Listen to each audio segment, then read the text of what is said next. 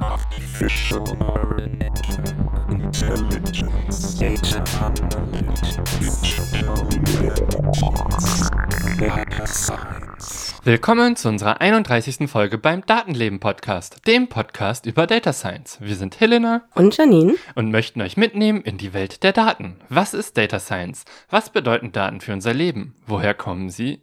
Und wozu werden sie benutzt? Das sind Fragen, mit denen wir uns in diesem Podcast auseinandersetzen. Dabei gehen wir Themen nach, die uns alle und die Welt, in der wir leben, betreffen. Und dieses Mal geht es um künstliche Intelligenz. Allerdings vielleicht etwas mehr um das Kunst in künstlich und vielleicht auch nicht wirklich um Intelligenz. Ja, und vielleicht, es geht zur Abwechslung mal wieder um maschinelles Lernen und das Thema, das in diesem Bereich gerade alle möglichen Menschen anlockt, nämlich das Generieren von Bildern mittels KI. Wir reden erstmal im allgemeinen Teil darüber, was das ist, welche Anwendungen es gibt und was ihr Ziel ist. Danach erzählen wir euch von unseren Experimenten und Erfahrungen mit diesen Anwendungen, die wir in den letzten Wochen gesammelt haben. Wir haben nämlich welche davon herausgepickt und uns die ein bisschen angesehen und miteinander verglichen. Dabei sind wir auch über altbekannte, ich sage das mal in Anführungszeichen, Probleme gestolpert. Und schließlich wird Helena dann auch nochmal was zur Funktionsweise, also dem technischen Hintergrund erzählen. Und ehe wir dann zum Fazit kommen, geht es nochmal kurz allgemein um ein paar, nun ja, ethische oder gesellschaftliche Konfliktpunkte, die ich kurz anreißen werde. Ja, warum finden wir das Thema wichtig? Den einen Grund hat Janine ja gerade schon genannt. Das ist ein Thema, was gerade sehr viele Menschen beschäftigt und was in diesem ja immer wieder, wo ich auch immer wieder drüber gestolpert bin. Und das ist auch einfach eine Anwendung des maschinellen Lernens, was einer der Kernbereiche von Data Science ist, äh, weshalb das in diesem Podcast auch gut aufgehoben ist. Während am Anfang des Jahres ich doch dachte, ja, das, was da jetzt kam, könnte vielleicht ganz gut für eine Jahresrückblicksfolge sein, um es zu erwähnen, hat es sich doch innerhalb des Jahres immer weiterentwickelt, was die verschiedenen Softwaren können und was man damit machen kann. Und deswegen dachten wir uns, reden wir diesmal über das Generieren von Bildern mittels sogenannter künstlicher Intelligenz. Wir finden das Thema sowohl spannend, als auch, äh, dass wir feststellen mussten, es ist natürlich nicht unumstritten. Oh, eine Nachricht. Hm, bis nachher, freue mich auf die Runde. Verdammt! Was mache ich denn jetzt? Ich habe gar nicht alle Sachen beisammen. Am besten schreibe ich Pia. Habe mal wieder einen Termin verpennt. Leite nachher online die Rollenspielrunde. Brauche stimmungsvolle Bilder. Wo kriege ich jetzt so schnell passende her? Hast du Ideen? Habe nur noch eine Stunde. Komm schon, komm schon, antworte. Na endlich. Schon wieder so eine dämliche Sprachnachricht. Kann sie nicht einfach schreiben? Hey, na? Sorry, ich weiß, du hast Sprachnachrichten total, aber ich bin gerade unterwegs und bin zu faul zum Tippen. Ich habe gerade außerdem so einen Idioti fast über den Haufen gefahren. Naja, egal. Äh, du hattest geschrieben. Äh, Mist, gibt es sowas nicht im Internet? Kannst du da nicht irgendwas raussuchen? Tschüssi. Also, nochmal schreiben. Bis ich alles durchwühlt habe, ist die Stunde rum und es passt auch nie richtig.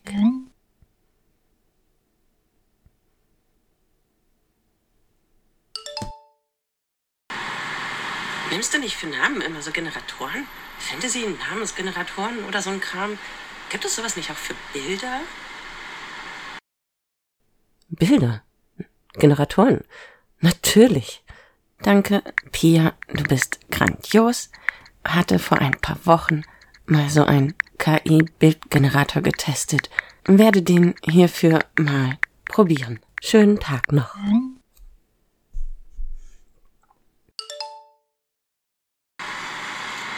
Hey, na, wie ist es gestern gelaufen? Du hast gar nichts mehr geschrieben. Total gut, habe vor lauter Bilder generieren fast den Anfang der Runde verpasst, aber war großartig. Hat so richtig schön gepasst. Aber wir mussten auch sehr lachen. Ein paar der Nebenfiguren hatten echt schräge Gesichter. Danke nochmal für die Idee, war super. Ja, was ist dieses Bilder generieren, so ganz grob gesagt? Also, letztlich ist es eine Maschine, ein sogenanntes neuronales Netz. Da wirft man irgendwas rein und am Ende kommt ein Bild heraus. Und was man da reinwirft, ist in diesem Fall ein Text. Ein Text, der ein Bild beschreibt. Und dann läuft diese Maschine los und der Computer generiert aus diesem Text dann ein Bild. Ja, letztlich folgt es der Anleitung des Textes, den man reingibt und denkt selber nicht wirklich dabei. Also es ist nicht wirklich Intelligenz, sondern es ist einfach nur, ja, ein Computerprogramm, was Dinge tut. So, im Englischen äh, ist das Schlagwort Text to Image. Und wie genau das funktioniert, werden wir gegen Ende der Folge nochmal erklären. Aber zunächst einmal geht es so ein bisschen darum, was es für Anwendungen gibt und was wir damit ausprobiert haben. Was jetzt Anfang des Jahres äh, besonders viel Aufmerksamkeit erregt hatte, war das sogenannte DALL-E Mini. Also das Modell von Google heißt DALL-E, was wahrscheinlich so eine Anspielung auf Wall-E und den Roboter aus diesem einen Film ist. Und DALL-E Mini ist quasi eine kostenlose Implementierung davon, die dann äh, ja, das zum ersten Mal verfügbar für alle gemacht hat, dass es einfach eine Webseite gab, wo man Text eingeben konnte, dann gab es irgendwie, wurden einem neuen Bilder zurückgegeben, die irgendwie generiert wurden auf Basis des Textes. Die haben das dann später in Crayon umbenannt, äh, deswegen verlinken wir jetzt Crayon. Und das war ganz witzig, aber teilweise sind die Bilder, die rauskommen, doch eher creepy. Also passend dazu, dass das jetzt unsere äh, Halloween-Folge ist, geht es um creepy Bilder. Insbesondere Gesichter äh, waren doch eher fragwürdig, weil die nicht wirklich menschlich aussahen. Und das Ganze war uns noch keine ganze Folge wert. So, seitdem hat sich ein bisschen was getan. Also außer Dolly, wo jetzt nicht alle Zugriff drauf haben und ich habe da leider auch keinen Zugriff drauf bekommen. Man kann sich in eine Warteliste eintragen lassen und kriegt dann vielleicht irgendwann eine E-Mail. Aber die Warteliste war offenbar zu lang. Ich habe nie eine E-Mail bekommen. Deswegen konnte ich das nie testen. Es gibt da noch ein anderes äh, Tool. Also letztlich ist das etwas, was alle großen IT-Firmen jetzt scheinbar machen, also auch Microsoft. Die haben ihr Modell Turing Bletchley genannt. Und die haben das jetzt auch nicht kostenlos veröffentlicht, aber eine sehr große Menge Beispiele online gestellt, die auch schon ziemlich cool aussahen. Äh, das Problem ist, wenn man jetzt quasi einen Text hat und das, was daraus generiert hat, auf einer Webseite findet, dann ist das ja schon eine Auswahl, die ein Mensch getroffen hat. Wahrscheinlich haben auch die Ausschuss gehabt, den sie dann erstmal aussortieren mussten und nur die guten Ergebnisse gezeigt. Das sollte man sich vielleicht bei all diesen Tools, wo man nicht selber mit rumspielen kann, im Hinterkopf halten. Und das Besondere bei Microsoft äh, ist bei deren Tool, dass die auch verschiedene Sprachen können, also nicht nur Englisch weil Crayon war auf Englisch trainiert und die meisten anderen, über die wir jetzt reden werden, sind auch auf Englisch. So, ein anderes Tool, äh, was man auch einfach so kostenlos ausprobieren kann, wo man aber auch Geld reinwerfen kann, äh, wenn man das ein bisschen intensiver benutzen möchte, ist Midjourney. Da gibt es eine öffentliche Beta in deren Discord-Chat. Und da kann man dann über einen Bot einfach Bilder generieren lassen. Da werden dann vier Bilder zu dem Text generiert. Und man sieht bei diesen vier Bildern auch äh, den Progress. Also man sieht quasi die ersten vier Bilder, die noch sehr eigentlich nur komplett verwaschen sind, als wäre da eine große bunte Fläche, als hätte einfach jemand irgendwie Farbe ausgekippt oder so. Und mit jedem Schritt kommt das immer mehr ähnlicher zu dem, was man eingegeben hat. Äh, also jeder Schritt wird weniger verwaschen und am Ende kommt ein recht deutliches Ergebnis heraus. Und was man bei Midjourney dann noch machen kann, ist, man kann entweder sagen, ich möchte jetzt eines dieser vier Bilder nochmal in groß bekommen, also dass das dann nochmal verbessert wird und größer gerendert wird, oder man kann sagen, ich möchte eines dieser vier Bilder als Eingangswert benutzen, um nochmal ähnliche Bilder zu generieren. Hier sieht man schon, es ist nicht einfach nur ein Text, den man reinschmeißt, sondern als Benutzer hat man dann mehrere Möglichkeiten, wie man damit weiterarbeitet. Und das, was der Mensch dann wiederum hereingibt äh, als Input, ist das, was dann am Ende wirklich die guten Ergebnisse liefert. Mit Journey kriegt auch Gesichter unglaublich gut hin. Ich habe das auch einmal benutzt. Ja, ein Gesicht ist da ziemlich gut geworden, während irgendwie eine Person mit einem creepy Kleid eher seltsam aussah, aber das lag daran, dass ich ein Halloween-Kostüm versucht habe, damit zu generieren. Also manche Ergebnisse sind auch da nicht besonders gut, würde ich damit sagen, während andere schon richtig gut sind. Dann gibt es noch Night Café, äh, das haben wir auch verlinkt. Das kann dann eher nur gemalte Bilder, also da kann man dann sagen, ich möchte ein Porträt von einer Person, die ich beschreibe, oder ich möchte eine Szenerie oder eine Person in einer Szenerie haben. Und dadurch, dass das nur auf gemalte Bilder trainiert wurde, ist es auch technisch einfacher, es zu trainieren. Darüber werden wir später noch reden. Aber wenn man dann weniger verschiedene Sachen damit generieren kann, dann kann man das auch mehr spezialisieren und ist es da auch besser drin und gleichzeitig auch billiger in der Herstellung. und das letzte Tool, was man auch einfach so benutzen kann, nennt sich Dream Studio. Das ist von einer Firma namens Stability AI, die mit anderen Gruppen zusammengearbeitet hat und die haben ein Modell entwickelt und gerechnet, das nennt sich Stable Diffusion.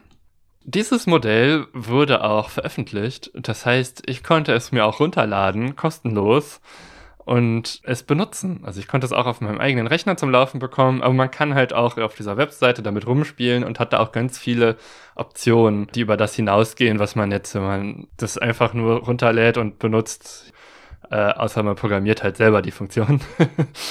aber ich finde auch, da ist die Webanwendung schon ziemlich äh, cool. Also kann ich durchaus auch empfehlen. Das sind dann auch eher ähnlichere Ergebnisse, die damit erzeugt werden, wie das, was ich jetzt selber generiert habe, weil ich letztlich deren Modell benutzt habe. Ja, selber generieren ist genau das Stichwort. Äh, wir haben uns nämlich gefragt, was können wir damit denn so anstellen. Wir hatten, beziehungsweise Helena hatte sich ja ausgesucht, mit welchen Sachen wir da etwas herumspielen und hatte eben das Stable Diffusion sich installiert und äh, hat mit Journey, wie sie gerade schon sagte, probiert. Und dann hatten wir noch das Crayon, was ja das war, was Anfang des Jahres vor allem auf Twitter, sozialen Medien etc. doch recht verbreitet war für eine kurze Zeit. ja. Was Anfang des Jahres, irg irgendwann dieses Jahr jedenfalls. ja. Dann sind wir dazu übergegangen, damit ein bisschen herumzuspielen und haben mal geguckt. Äh, ja, wie, wie war denn der Anfang für dich mit dem Experimentieren? Ja, ich musste ja erstmal das neuronale Netz zum Laufen bekommen. Also das ist letztlich keine Software, die ich da runterlade, beziehungsweise ich lade auch Software runter. Aber das, was das Entscheidende ist, das Stable Diffusion selber ist ein Modell, beziehungsweise ein neuronales Netz. Das muss ich dann herunterladen. Und neuronale Netze benutzen wir meistens auf Grafikkarten.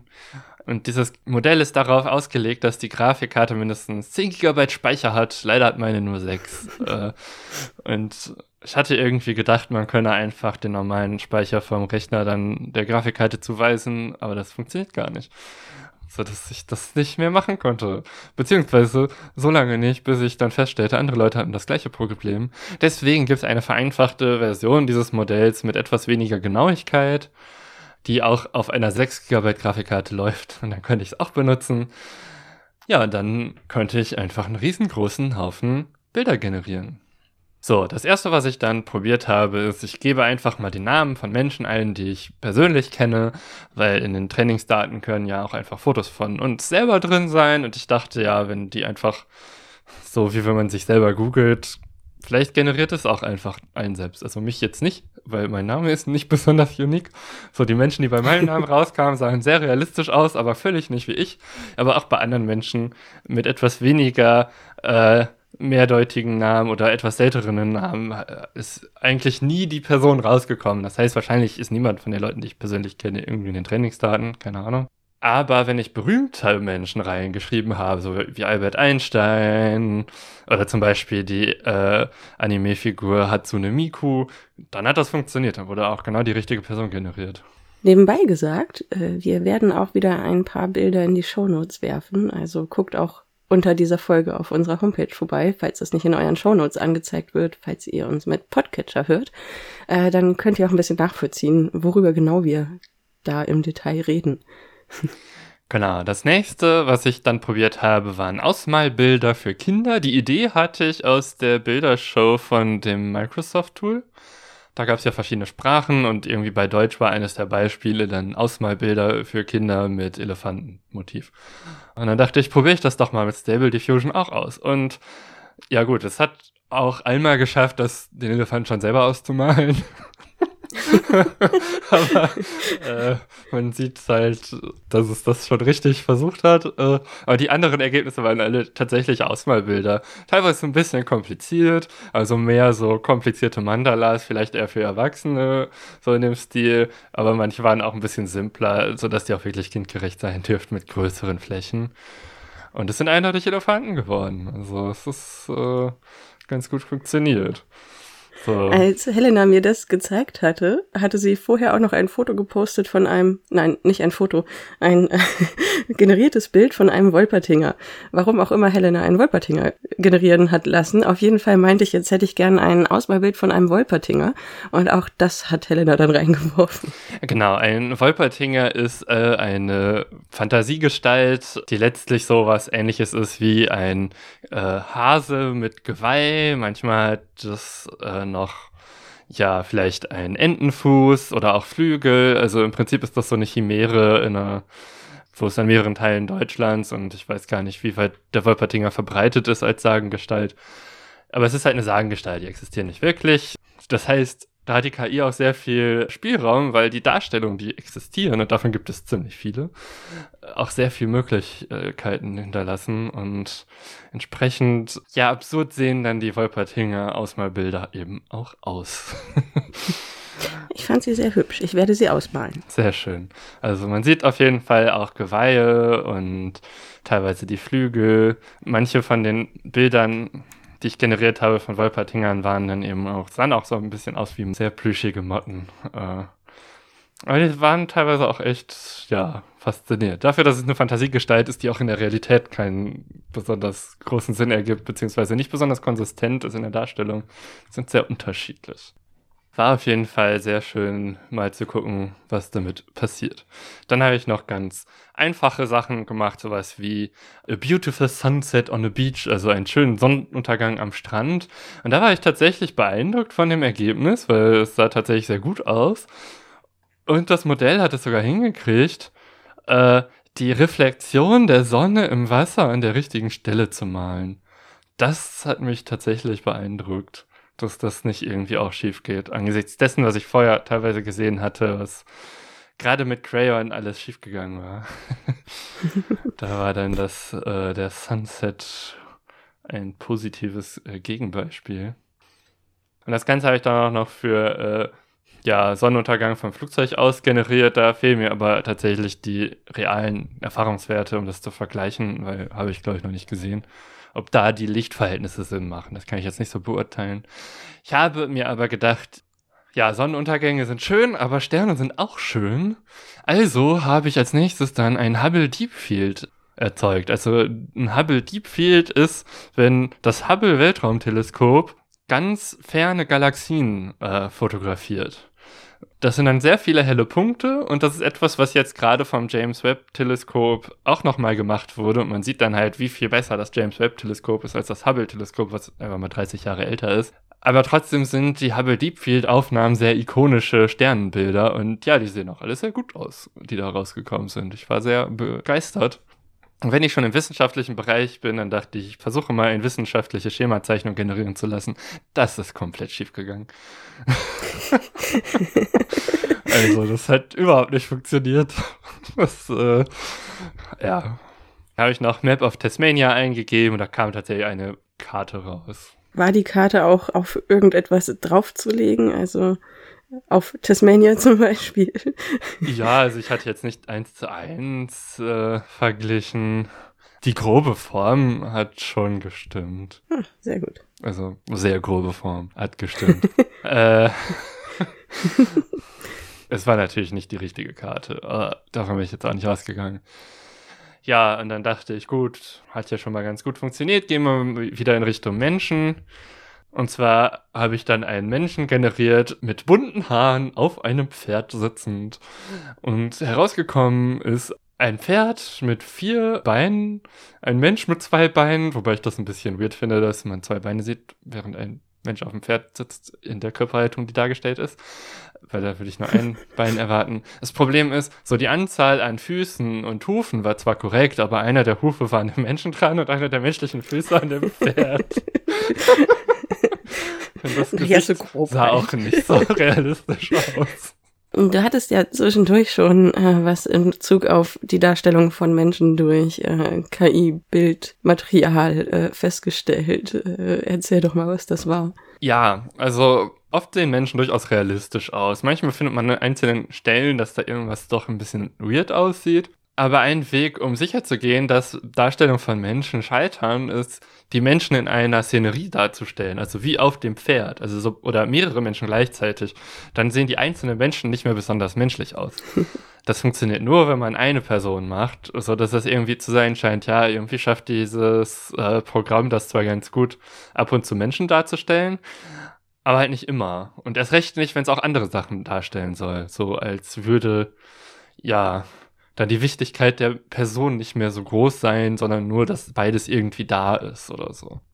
Und bei Dingen, die nicht besonders gut äh, funktionieren, wie Menschen in Szenerien, äh, gibt es dann noch das Thema Schrift. Die ergibt keinen Sinn. Es generiert zwar irgendwie Schrift, aber die funktioniert nicht. Also man kann die teilweise nicht lesen. Wenn man die lesen kann, ergeben die Wörter keinen Sinn. Wie in Träumen, wo Schrift vermutlich auch nicht wirklich zu lesen ist, sondern die Menschen, die Schrift in Träumen sehen, nur wissen, was dargestellt wird. Ähm, das führt bei mir jetzt dazu, dass ich darüber nachdenke, do Androids dream of electric sheep. Träumen Roboter von elektronischen Schafen. Irgendwie, was du beschreibst so und auch was ich gesehen habe mit den Glitches in den Gesichtern und in der Schrift, das wirkt irgendwie so ein bisschen, als würde dieses KI-Modell, dieses neuronale Netz so, so ein bisschen Albtraumfantasien zusammenwerfen manchmal. Perfekt für unsere Halloween-Folge. ja. Generiert Albträume. Ne? Und äh, weil wir jetzt gerade auch schon über Szenerien von Menschen äh, geredet haben, hatte ich dann auch noch äh, Wolpertinger ausprobiert. Und zwar on a bus. Viele von diesen Wolpertingern sind dann in einem Bus, aber manchmal sind die auch auf dem Bus aufgemalt oder sitzen auf dem Bus drauf. Also es ist irgendwie ein sehr lustiges Ergebnis. Der Bus und die Menschen in dem Bus, also den Menschen sieht man dann meistens nicht mit Gesicht, sondern eher so im Hintergrund. Die sahen auch alle ganz gut aus. Der Wolpertinger nicht, weil es ist eine Fantasiegestalt. die sahen dann halt weird aus, so wie man das erwarten würde, aber das, da kamen schon echt witzige Ergebnisse raus. Aber es war halt auch nicht eindeutig, was jetzt gemeint ist. A bus, äh, auf dem Bus oder im Bus.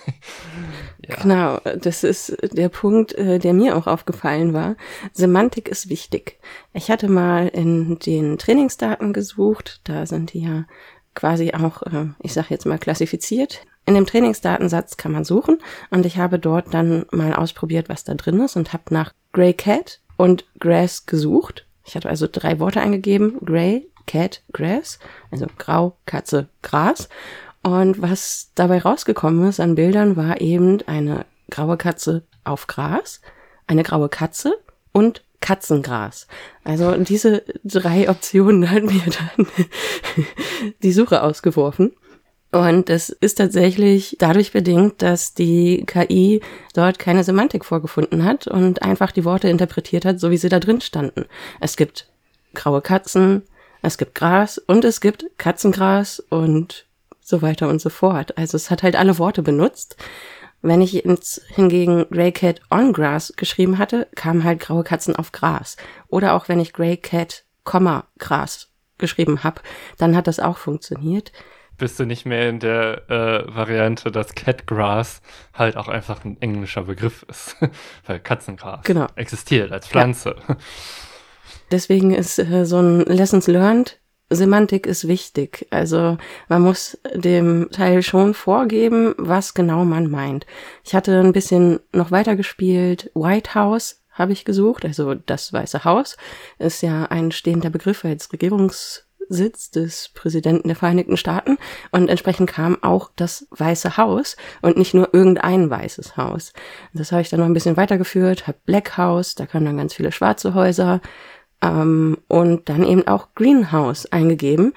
Und da kam nicht was im ersten Moment vielleicht gedacht werden könnte, grüne Häuser, sondern Gewächshäuser, weil Natürlich. Greenhouse nämlich Gewächshaus heißt. Ja, genau. Wenn man grüne Häuser möchte, müsste man eingeben Green Colored House.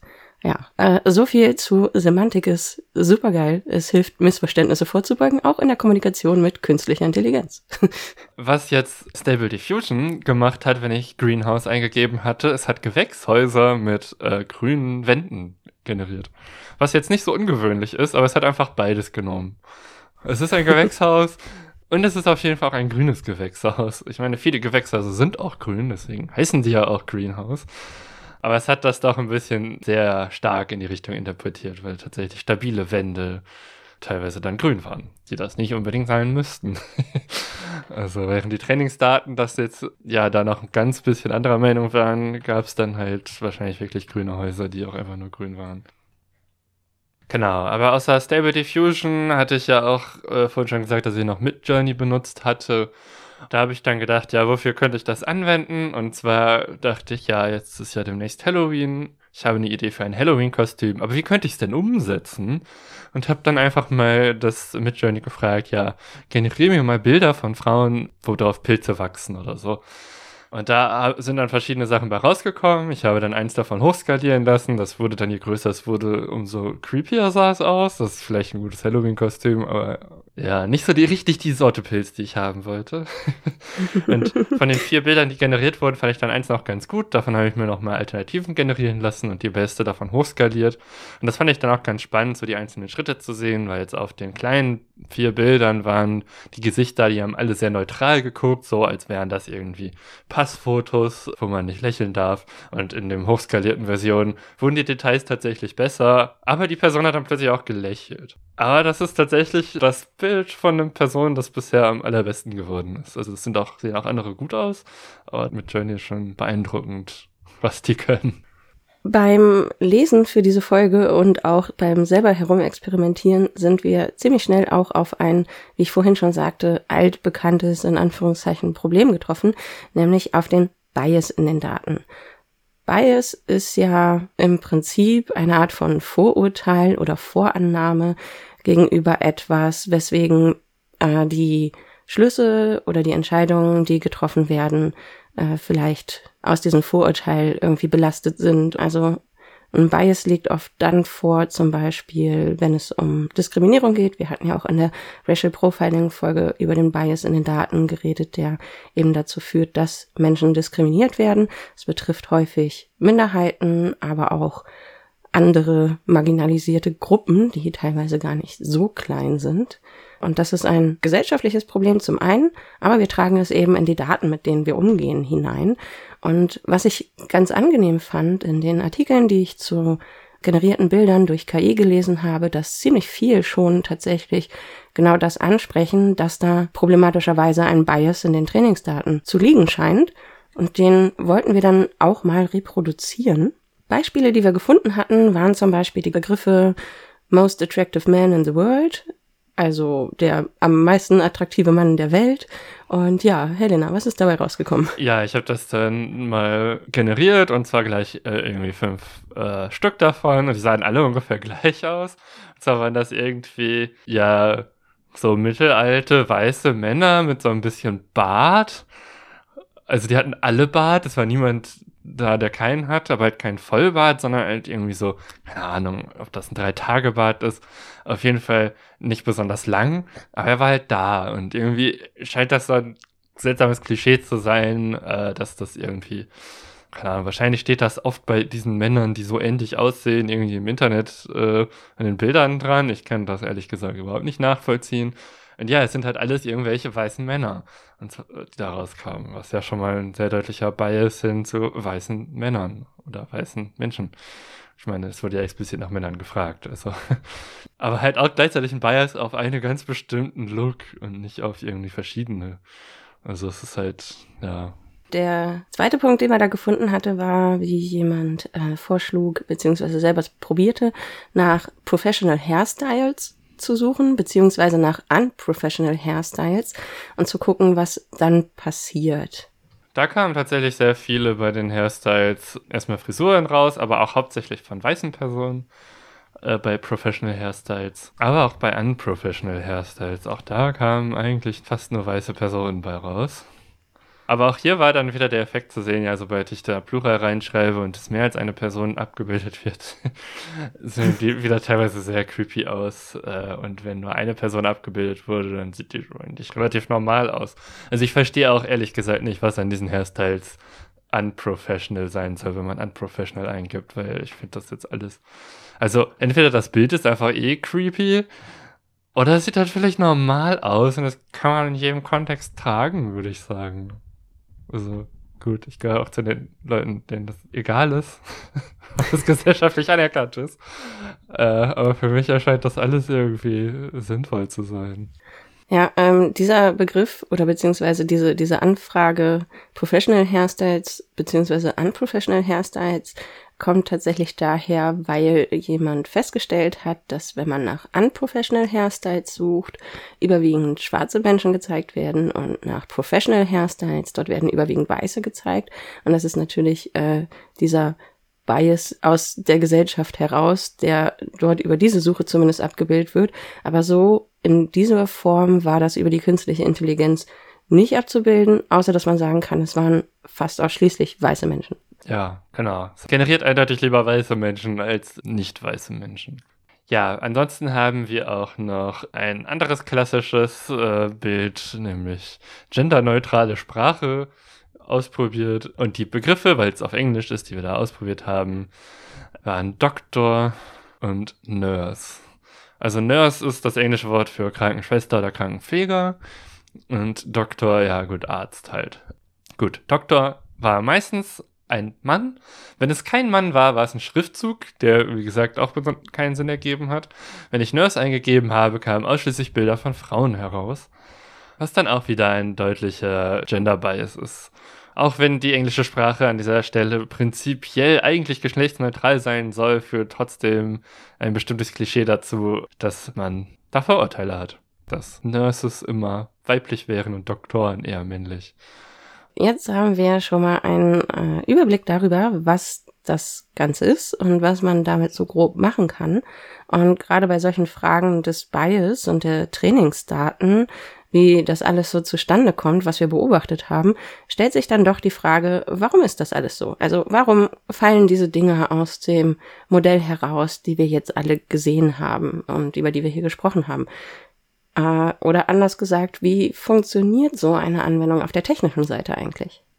Die KI, also das neuronale Netz, was hinter der Bildgenerierung steckt, äh, ja, ist erstmal gar nicht so einfach zu erklären.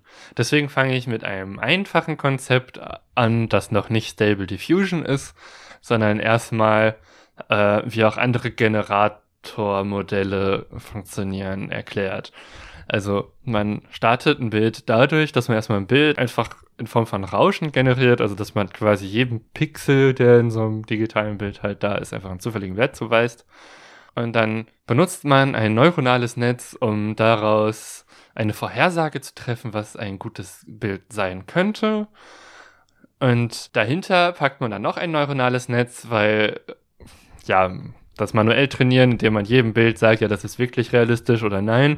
Da bräuchte man sehr viele Menschen für, weil bei so einem Training von so einem neuronalen Netz braucht man irgendwie hunderttausende bis Millionen Schritte.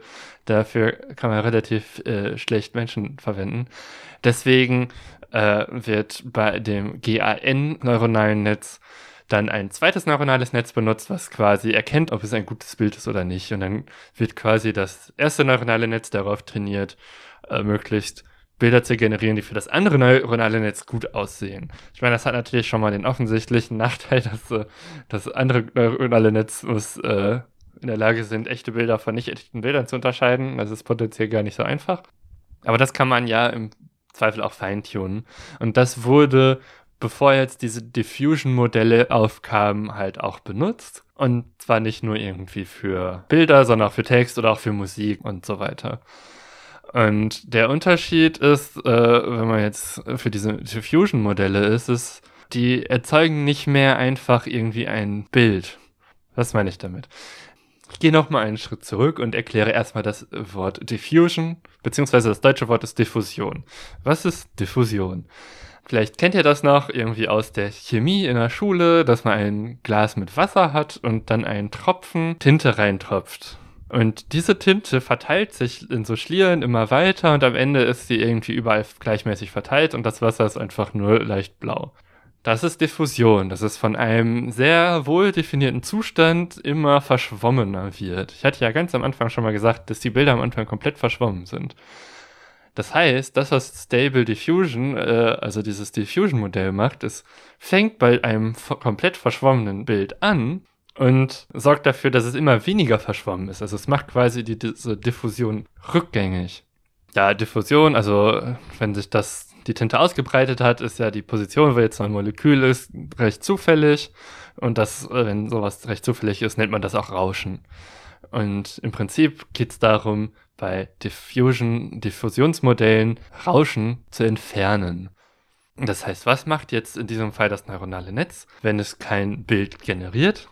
Es rechnet quasi aus, wo in dem Bild, was man da reingibt, wie viel Rauschen drin ist. Also statt direkt ein schönes Bild zu generieren, generiert es eigentlich erstmal nur das Rauschen aus dem Bild. Und das ist deswegen nützlich, weil man, wenn man jetzt zwei digitale Bilder hat, einfach sowas machen kann, wie man berechnet ein neues Bild daraus, äh, dass man das erste Bild von dem zweiten Bild abzieht. Also, dass man die Bilder quasi subtrahieren kann, so wie 10 minus 5 äh, auch 5 ergibt, äh, ergibt dann quasi das Bild ein neues Bild, was dann weniger Rauschen enthält. Und weniger Rauschen heißt in diesem Fall, es enthält mehr von dem richtigen Bild. Das macht man aber in mehreren Schritten. Das heißt, es wird nicht das Rauschen auf einen Schlag entfernt, sondern schrittweise. Deine Erklärung klingt ein bisschen so, wie wenn ich male. Also okay. sei es analog oder auch äh, digital, da fange ich meist auch eher flächig an und sage, gut, diese, diese Fläche hat eine bestimmte Farbe. Und wenn es ein Wald werden soll, dann kriegt er erst halt erstmal ein dunkles Grün oder ein mitteldunkles Grün. Und dann fange ich mit jedem Schritt irgendwie an, mehr Farbe reinzubringen. Also ich werfe dann eine andere Farbe drauf und mache dann leichte Konturen damit. Dann wird es an der einen Stelle dunkler, an der anderen heller und so treten halt Flächen hervor, die nicht mehr nur Flächen sind, sondern äh, eine gewisse Räumlichkeit kriegen durch Farbverlauf, Schattierung und so weiter. Also es fängt auch mit einer großen Fläche an, quasi einem großen Rauschen und dann kommen die Details dazu nach und nach. Und die Details müssen dann ja auch auf die Flächen, die schon da sind, auch irgendwie draufpassen. Genau. Du kannst ja dann die Farben nicht wieder wegmachen. Gut, das kann jetzt dieses Modell schon. äh, ja, digital geht auch einiges. das stimmt, digital natürlich, ja klar. Ist ja auch digital. Ja, spannend. Gut, was ich jetzt bisher erklärt habe, beinhaltet jetzt noch irgendwie keinen Text. Also irgendwie einfach noch Rauschen entfernen, wenn die KI gar nicht weiß, was hinten rauskommen soll und was da eigentlich ist. Äh, naja, dann rät die halt und dann passiert irgendwas. Das ist jetzt nicht besonders spannend. Deswegen kann dieses Rauschen entfernen auch äh, so gemacht werden, dass das neuronale Netz dann auch den Text kennt, der das Bild beschreibt. Und anhand dieser Bildbeschreibung kann es halt dann Dinge, die das, was beschrieben ist, mehr hervorheben. Also die werden dann, wenn die da sind, erkennt es das, das ist da und da ist dann weniger Rauschen, wo das ist. Das Spannende ist jetzt, dass man das, was ich vorhin beschrieben habe, ohne Text, dass man das auf dasselbe Bild anwendet. Dann wendet man noch das Modell mit dem Text an. Und da, wo jetzt, wenn ich jetzt eine Katze generiere, die Katze nicht zu sehen ist, kommt bei beiden Modellen das gleiche Rauschergebnis raus. Also an den gleichen Stellen rauscht es ungefähr gleich. Aber an den Stellen, wo die Katze ist oder sein sollte und vielleicht noch nicht ist, würde das Modell, was jetzt irgendwie den Text kennt, den ich generieren, als Bild generieren möchte, da wo die Katze hin soll, sagen, ja, hier ist das Rauschen besonders stark, weil ich sehe keine Katze. Wenn man jetzt diese beiden Bilder, die dabei generiert werden, miteinander vergleicht, kann man sehen, ja, da und da soll eigentlich die Katze hin. Und dann kann man an der Stelle das Ergebnis verstärken. Wenn man dann beides gleichzeitig macht, werden die Bilder deutlich präziser. Was ich jetzt in einem Video dazu gesehen hatte, war jetzt die Aussage, ja, wenn man nur so ein Modell mit diesem Text berechnen würde, ohne diese Verstärkung, und man sagt, man möchte jetzt äh, eine Katze und einen Hund generieren, dann reicht dem Modell am Ende ja, dass da überhaupt eine Katze drauf ist, ist schon gut, gefällt mir, Hund ist mir jetzt egal. Während wenn man diese Verstärkung macht, dann auch mehr sichergestellt werden kann, dass dann auch wirklich beides da ist. Und dann sind die Ergebnisse am Ende deutlich präziser. Und diese Verstärkung ist eigentlich der Trick, der dieses ganze Verfahren dann so mächtig macht, wie es am Ende ist. Das Spannende daran ist, man hat ja sehr, sehr viele Zwischenschritte mit Bildern. Das heißt, es ist nicht einfach nur ein, wir haben einen Text und generieren daraus ein Bild, sondern im Prinzip kann man auch am Anfang schon Bild reinschmeißen und es anhand des Textes nur verändern. Okay. Und wenn du jetzt sagst, du malst deine Bilder so, kannst du auch einfach einen Zwischenschritt von deinen Bildern reinpacken und dann den Rest malen lassen. Aber du hast den Anfang trotzdem vorgegeben. Ja. Das ist durchaus eine Anwendung davon. Tatsächlich gibt es ja auch in den äh, Anwendungen, die wir schon genannt haben, glaube ich, also zumindest bei Nachtcafé bestimmt, äh, die Möglichkeit, verschiedene Kunststile als Schlagwort mit reinzugeben und ein Bild generieren zu lassen, das dann aussieht, als hätte es, keine Ahnung, Monet, Van Gogh oder wer auch immer gemalt. Ja, das gibt's auch als Option. Das kann man auch machen lassen. Und das ist dann auch schon ziemlich äh, fancy. Aber wie ist das jetzt mit den Trainingsdaten? Genau, damit man dann am Ende Modelle hat, die sinnvolle Ergebnisse liefern, muss man ja das neuronale Netz auch trainieren. Und um das zu trainieren, braucht man einfach einen sehr großen Haufen Bilder und Texte dazu. Und was ich ja gerade schon erklärt hatte, es versucht ja nicht Bilder zu generieren, sondern das Rauschen zu berechnen in einem Bild, damit man es aus einem Bild entfernen kann und das Bild entrauschen kann.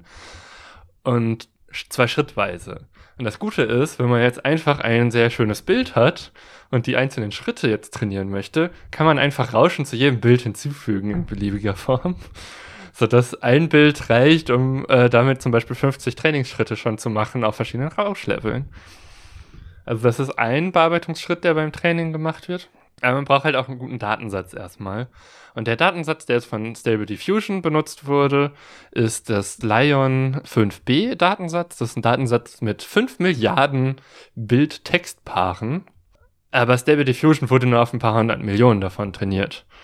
So, zum Vergleich, Crayon wurde nur mit ein paar Millionen Bildtextpaaren trainiert und ist entsprechend auch, äh, man sieht auch einfach den Qualitätsunterschied dazwischen.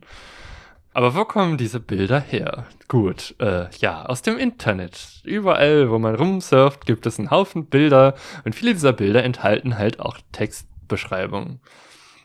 Was halt auch sehr typisch ist für Internet, wenn man da einfach random nach Bildern sucht, ist, dass man sehr viele Pornobilder sieht was dazu führt, dass in diesen Trainingsdatensätzen auch sehr viele Bilder sind, die auch noch die Information haben, dass die NSFW sind, not safe for work sind, was oft heißt, ja, das könnte eine pornografische Abbildung sein. Das wird dann über ein sogenanntes Safety Tag im Datensatz ja realisiert, dass wenn man das trainiert, dann kann man die einfach komplett alle weglassen, wenn man das nicht haben möchte. Ein anderes Problem, wenn man im Internet einfach so wie so eine Suchmaschine Bilder sucht, ist, Viele Bilder enthalten sogenannte Wasserzeichen, also dass die jetzt von irgendeiner Webseite veröffentlicht werden, die Bilder verkaufen möchte. Aber damit man schon mal sieht, wie die Bilder aussehen, gibt es dann das Bild, aber halt überall steht dann die URL von dieser Webseite. Von so Stockfoto-Webseiten gibt es das sehr viel. Und ich möchte ja mit der Bildgenerierung äh, jetzt auch nicht die ganze Zeit irgendwelche komischen Wasserzeichen mit generieren. da könnten manche von diesen Stockfoto-Anbietern sehr dominant sein. Deswegen wurde eine andere KI darauf trainiert, Wasserzeichen zu erkennen, also diese sichtbaren Wasserzeichen, um dann auch wieder in dem Datensatz die Bilder zu markieren, die Wasserzeichen enthalten. Ja, dann sind auch die Bilder unterschiedlich groß und die meisten sind unter 500 Pixel groß in dem Datensatz. Und dann gibt es noch das Problem, dass die Bildbeschreibung ja auch einfach nicht zum Bild passen könnte, was ja auch nicht so praktisch ist. Und dafür wurde dann ein anderes Modell namens Clip verwendet, äh, was versucht irgendwie zu gucken, passen Bild und Text zusammen. Also das ist jetzt unabhängig von Lion 5b trainiert worden und die haben das einfach verwendet, um dann schon mal Bilder auszusortieren. Und dabei herausgekommen sind 5 Milliarden Bilder und die werden halt jetzt nicht als Bilder äh, verteilt, sondern im Prinzip kriegt man einen riesen Datensatz mit den ganzen Metadaten, wo dann halt auch die URL, wo das Bild herkommt, äh, ist. Und dann kann man, wenn man trainiert, immer die Bilder frisch aus dem Internet runterladen. Und das Ganze, ja, wurde dann mit einigen 100 Millionen von diesen Bildern wurden dann benutzt, um Stable Diffusion zu trainieren. Die haben am Anfang nur äh, Bilder genommen mit einer Größe oder die Bilder auf diese Größe skaliert, äh, von 256 Pixeln groß um erstmal das Modell anzutrainieren und es dann später mit größeren Bildern von 512 Pixel weiter trainiert. Und das ist auch die Größe, die jetzt immer bei den generierten Bildern herauskommt. Die sind nicht beliebig groß, sondern sind alle immer quadratisch gleich groß, weil das ist einfach das, worauf das Modell trainiert wurde. Und das hat einige hunderttausend Euro an Rechenleistung gekostet woran man erkennt, ja, das ist nichts, was man einfach mal so zu Hause machen kann. Deswegen ist es cool, dass sie das Modell veröffentlicht haben, immerhin. Weshalb auch diese ganzen großen IT-Unternehmen alle sich darauf stürzen, wie Microsoft und Google und Facebook. Weil die haben einfach das Geld, die können einfach mal so viel Rechenleistung draufwerfen, um einfach mal so ein Modell zu trainieren und dann damit anzugeben oder was auch immer. Eine Frage, die mir dabei einfällt, ist, wie gut wäre diese Software eigentlich mit Deepfakes? Also Deepfakes sind ja auch computergenerierte Bilder, die zum Beispiel eine bestimmte Person ja nachbauen können oder implementieren können in ein vorhandenes Bild, dass das auch realistisch aussieht, was Umgebung und Situation angeht und dass man eigentlich gar nicht mehr erkennen kann, dass das Bild nicht ein echtes Bild ist, sondern dass es halt äh, digital hergestellt wurde und so vielleicht die Szene gar nicht stattgefunden hat. Äh, oder bräuchte es dazu noch eine andere Software? Also für Deepfakes äh, gibt es eigentlich spezialisiertere äh, Software, die man dann auch sehr spezifisch auf die Anwendung, die man gerade hat, äh, das, was man gerade faken möchte, trainieren kann. Also ich habe jetzt vor kurzem gelesen, dass Bruce Willis sich selber äh, als für irgendwen als Deepfake äh, lizenziert hat. Also dass jemand anders den dann plötzlich in Filme reinrendern darf. äh, okay. Aber dann würde man das eben sehr explizit aus seinem Bildmaterial trainieren und dann spezialisiert haben.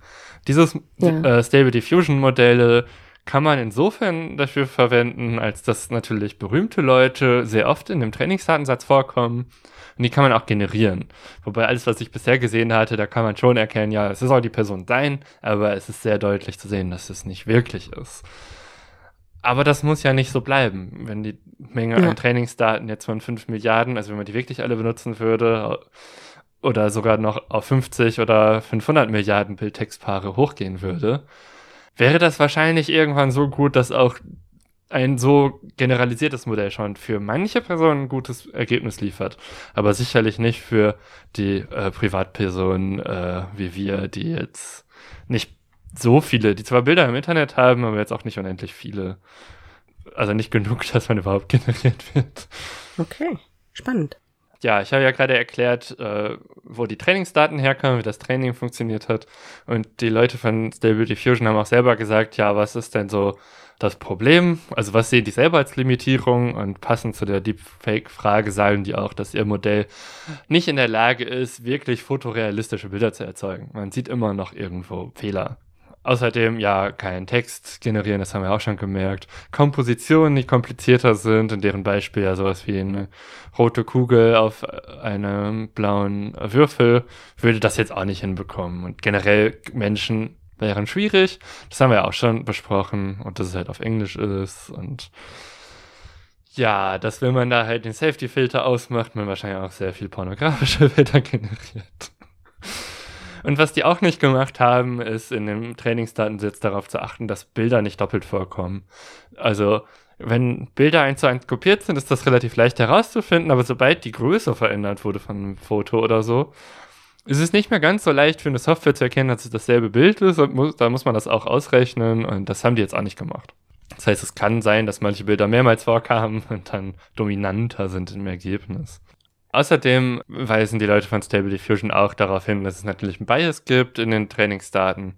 Also, dass letztlich die Vorurteile dessen, was man im Internet an Bildern schon findet, zu bestimmten Begriffen, dass auch die reproduziert werden.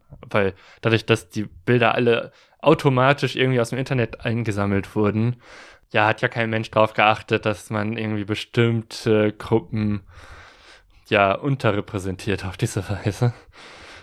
Weil passiert ja alles automatisch. Also nimmt man alle Vorurteile, die vorher schon da waren, mit wieder in das neue Modell hinein. Das führt uns tatsächlich zum nächsten Punkt, nämlich der Frage, wenn wir eine KI, ein neuronales Netz einsetzen, das Bilder generiert, Was gibt es da zu beachten oder worüber sollten wir uns Gedanken machen, also auch gesellschaftlich? Äh, ich versuche mich hier mal in Randbemerkungen. Bias und Deepfakes hatten wir schon angesprochen. Der Bias in den Daten ist natürlich auch nur ein Aspekt, über den sich eine Gesellschaft eben Gedanken machen sollte. Es geht hier um Repräsentation, Diversität etc. Und nicht nur durch den Bias der tatsächlichen Trainingsdaten kann hier Diskriminierung entstehen, sondern auch durch den Ausschluss zum Beispiel von Worten bei der Text-zu-Bild-Generierung. Also ich hatte den Blogbeitrag einer Fotografin, Webdesignerin gefunden, die gesagt hat, sie hätte versucht, über Midjourney Bilder zu generieren und hat da auf verschiedene Sachen geachtet und hat dabei angegeben, dass sie ähm, zum Beispiel eine märchenhafte Szene mit einer jungen Frau mit Down-Syndrom generieren lassen wollte, was gescheitert ist, und zwar nicht, weil das Bild nicht von der KI generiert werden konnte, sondern sie die Fehlermeldung bekommen hat, dass das Wort Down-Syndrom blockiert sei. Und auch durch diese Blockierung entsteht eine Lücke äh, im Umgang mit diesen Anwendungen. Also es mag dazu führen, schreibt sie, dass die Darstellungen von Menschen mit Down-Syndrom eben nicht in diskreditierender Art und Weise generiert werden können, aber es führt eben auch dazu, dass sie überhaupt gar nicht erst auftauchen in dieser Welt und dass durch diese Lücke eben auch sozusagen Diskriminierung stattfindet. Was gibt es noch? Ja, Deepfakes hatten wir schon angesprochen und Helena hatte ja auch schon gesagt, aktuell ist das so nicht möglich. Aber wer weiß, wohin das noch führen kann. Die ganze Sache mit der Bildgenerierung hat sich im Laufe des Jahres schon weiterentwickelt und es wird sich auch weiterhin weiterentwickeln und wie das bei Technik so ist, wahrscheinlich immer schneller, je länger es dauert. und deswegen auch da die Frage, wie gehen wir damit um künftig? Wie erkennen wir Deepfakes? Das ist ja schon im journalistischen Bereich gang und gäbe, sich damit auseinanderzusetzen, überhaupt äh, Bilder und Dateien, Videos etc. zu verifizieren. Nicht nur, ob das gefaked ist, sondern auch, ob es überhaupt daherkommt. Aber das wird eben dadurch nicht einfacher in Zukunft wahrscheinlich, wenn es mal so weit kommen sollte, dass Bildgenerierung auch so gut wird in dieser Hinsicht. Ja, eine Sache, die tatsächlich gemacht wird von den Softwaren, die es so gibt, die Bilder generieren, ist, dass die unsichtbare Wasserzeichen einbauen. Äh, anhand deren eine Software prüfen kann, ist das Bild jetzt automatisch generiert. Das kann natürlich jemand, der böse Absicht mit Deepfakes hat, äh, analysieren und dann herausarbeiten wahrscheinlich. Aber es macht es zumindest äh, erstmal deutlich komplizierter, damit Deepfakes zu machen, die schwer zu erkennen sind, weil eine Software sofort erkennt, ja, das ist generiert. Und das wird aber nicht nur gemacht, um Deepfakes zu verhindern, sondern halt auch, wenn jetzt alle Leute Bilder generieren und dann irgendwie am Ende die Trainingsdaten nur noch aus generierten Bildern bestehen oder zur Hälfte, dann werden ja die Modelle nicht mehr besser. Und deswegen ist es denen, die diese Modelle bauen, auch sehr wichtig, dass sie selber andere Daten von anderen Modellen auch rausfiltern können. Also das wird auch eigennützig gemacht, aus eigennützigen Gründen, hat aber halt auch den Nebeneffekt, dass es Deepfakes, selbst wenn das technisch mit diesen Methoden irgendwann geht, deutlich schwieriger werden. Ja, äh, weitere Aspekte ist die Frage, was passiert denn mit meinen Bildern, die ich im Internet habe? Sind die zum Beispiel in den Trainingsdaten? Ähm, da geht es einerseits um Datenschutz, andererseits auch um Urheberrecht, was äh, da noch diskussionswürdig sein wird, wie verschiedene Menschen im Internet auch schreiben. Äh, man kann auf der Seite haveibeentrained.com zum Beispiel danach suchen, äh, welche Bilder in dem Trainingsdatensatz sind. Auch nicht nur mit Worten, sondern auch damit, dass man ein eigenes Foto hochlädt, das dann quasi gegen die Trainingsdaten verglichen wird. Äh, ja, und wer halt herausfinden möchte, ob eigene Bilder da drin gelandet sind, kann das darüber tun. Äh, kleiner Hintergedanke, wer dort Bilder hochlädt, um da eine äh, Erkennung machen zu lassen. Ich habe jetzt nicht in die Datenschutz- und Nutzungshinweise dieser Seite geguckt. Vielleicht trainiert man dabei auch versehentlich was mit. äh, ja, aber was hat das mit Datenschutz zu tun? Es gab, äh, darüber hatte Heise Online berichtet, zum Beispiel den Fall einer Frau in den USA, die Bilder von sich in diesem Trainingsdatensatz gefunden hat, die aus einer Krankenakte stammen. Ja, das ist irgendwie, da frage ich mich echt, wie kommen die in das äh, Internet, äh, also an die Teile ja. des Internets, die dann so automatisiert abgerufen werden, weil die beim Erstellen der Trainingsdaten werden ja nur Webseiten sich angeguckt, die öffentlich zugreifbar sind. Die loggen sich nirgendwo ein, um irgendwie an Bilder dran zu kommen, sondern gehen nur an wirklich frei verfügbare Bilder dran. Äh, also ich ja. würde auch sagen, der, der Datenschutzfail ist da definitiv auf der Ebene des Krankenhauses oder des Arztes passiert. Ja. Aber nichtsdestotrotz ist das dann trotzdem relevant für die Trainingsdaten. Also da sind Datenschutz äh, relevante Dinge enthalten oder können enthalten sein, weil nämlich eben einfach beim Sammeln dieser Bilder nicht im Detail überprüft wird, woher kommen die eigentlich. Ähm, also da muss man auch irgendwie mit umgehen oder umzugehen lernen. Und die andere Frage ist, worauf äh, diese Seite Have I Been Trained vor allem auch abzielt, ist, sind da vielleicht Bilder drin, die urheberrechtlich geschützt sind? Also finden KünstlerInnen selbst Bilder, die sie hergestellt haben, egal auf welche Art und Weise, Bilder in diesem Trainingsdatensatz. Und äh, ja, das führt irgendwie zu einer erstmal recht abstrakt klingenden Frage, die sich aber derzeit schon gestellt wird. Wer hat denn das Urheberrecht an den Bildern der generierten Bilder, vor allem wenn sie auf Werken anderer Urheber basieren? Also das sind so Sachen, mit denen sich bereits auseinandergesetzt wird. Viele finale Entscheidungen gibt es da, glaube ich, noch nicht. Aber es ist auf jeden Fall ein spannender Diskurs. Ja, zumindest auf Basis äh, dessen, wie auch andere Software im Bereich äh, digitalen Malen und so weiter benutzt wird. Die Person, die es generiert, hat letztlich auch das Urheberrecht, weil ich habe mir den Text ausgedacht. Und das ist halt dann auch die Frage. Kunst basiert ja auch darauf, dass man von großen alten Meistern oder von Vorbildern Dinge sich inspirieren lässt. Und ich wüsste jetzt ehrlich gesagt nicht, wo jetzt hier der Unterschied ist, wenn es jetzt sich auf irgendwelchen Kunstwerken von großen Künstlern trainiert und ich generiere dann ein anderes Bild im gleichen Stil, äh, warum das dann ein Problem sein sollte. Es ist ja genau die gleiche Form ja. von Inspiration, die es jetzt auch schon in der Kunst gibt. Wobei ich mir halt vorstellen kann, dass es doch schwierig wird, wenn es sich um aktuelle KünstlerInnen handelt, die derzeit tätig sind, wenn dann Bilder quasi hergestellt werden, die nicht von ihnen sind, aber unter ihrem Namen verkauft werden. Ja, das, ähm, aber dann ist das, das unter ihrem also, Namen verkaufen das Problem. Aber das, das ist halt äh, etwas, was eben genau in diesen ganzen Komplex reingehört. Das äh, hört ja nicht nur bei der einfachen Frage auf, äh, wem gehört jetzt das Bild, sondern was machen Menschen auch mit den Sachen, die generiert werden. Und äh, da ist halt die Frage, ja, Bild generiert, hm, äh, was ist denn dann möglich? Wo sind die Grenzen? Und die müssen alle noch ausgelotet werden in vielerlei Hinsicht, glaube ich. Ja, es gibt zum Beispiel auch, ähm, ja, das Thema Kunst ist natürlich, weil es sich um Bilder handelt und auch Bilder, die eben in Kunststilen, also als Gemälde sozusagen hergestellt werden können, ein großes Thema einfach.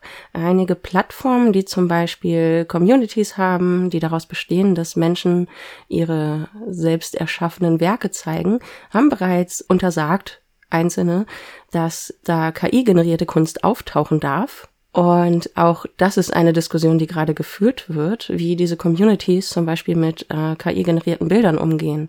Also das sind teilweise auch Plattformen, auf denen Commissions angeboten werden, also dass KünstlerInnen äh, Werbung dafür machen, dass sie bestimmte Sachen herstellen, malen, zeichnen, digital etc. Und ähm, wenn KI-generierte Kunst auf genau diesen Plattformen auftaucht, ist das potenziell auch ein finanzieller Schaden für KünstlerInnen und auch darüber wird sich da eben ausgetauscht und nachgedacht, ist es nicht einfacher, wenn wir dann KI-generierte Kunst auf solchen Plattformen ausschließen.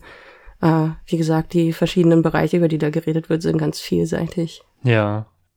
Ja, das kann ich für diese Art von Plattform sogar nachvollziehen, dass man das dann da nicht drin haben will, weil jemand, der die Computer generiert, hat im Zweifel mehr Zeit, mehr davon zu generieren und dann immer noch das Hübscheste auszuwählen. Ich meine, das ist auch ein manueller Prozess, aber klar kann die Person natürlich im Prinzip mehr Sachen machen.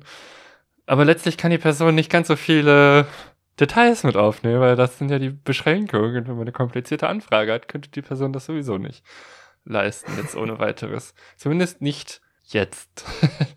das mag sich noch ändern.